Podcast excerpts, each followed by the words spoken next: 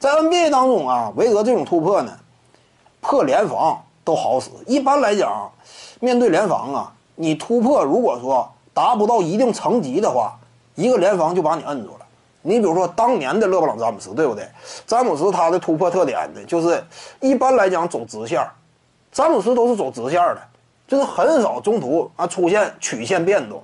韦德呢，他属于呢，就是非常多变，整个线路没有预设，这就不像詹姆斯。詹姆斯往往像他这种突破风格呢，也更加容易被造进攻犯规，就是对手往你差不多的突破线路上往那一站，就知道你差不多要往这个位置进。因为詹姆斯本身体重大呀，以及靠着自己足够强壮的体格与冲击力，就可以撕扯了。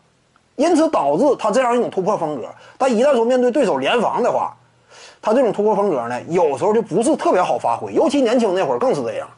无论是当年面对马刺呀，还是后来面对呃卡莱尔基础的小牛那套联防体系呀，对不对？詹姆斯往里进呢，显得有点费劲，就整体效率暴跌。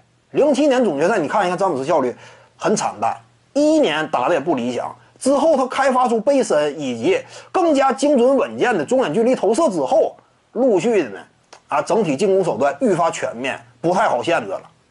这是詹姆斯嘛？而韦德呢，他的突破呀，非常多变，就哪怕你是联防，你各种想要限制，韦德总是能进去，见缝插针的类型。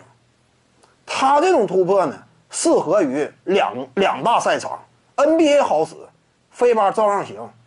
就搁哪儿都行，韦德这种突破，你飞吧确实嘛，篮下蹲着低位大中锋啊，你想盖韦德也相当费劲，他照样能往里进，在小禁区啊、游击区附近呢，对不对？呃，来个小抛射呀，或者说诡异的这样一种身体扭动的，靠着最终的终结手感打进，这是韦德。所以韦德的突破放眼整个历史，呃，很独特，就在哪儿都好使。各位观众要是有兴趣呢，可以搜索徐静宇微信公众号，咱们一块聊体育。中南体育独到见解就是语说体育，欢迎各位光临指导。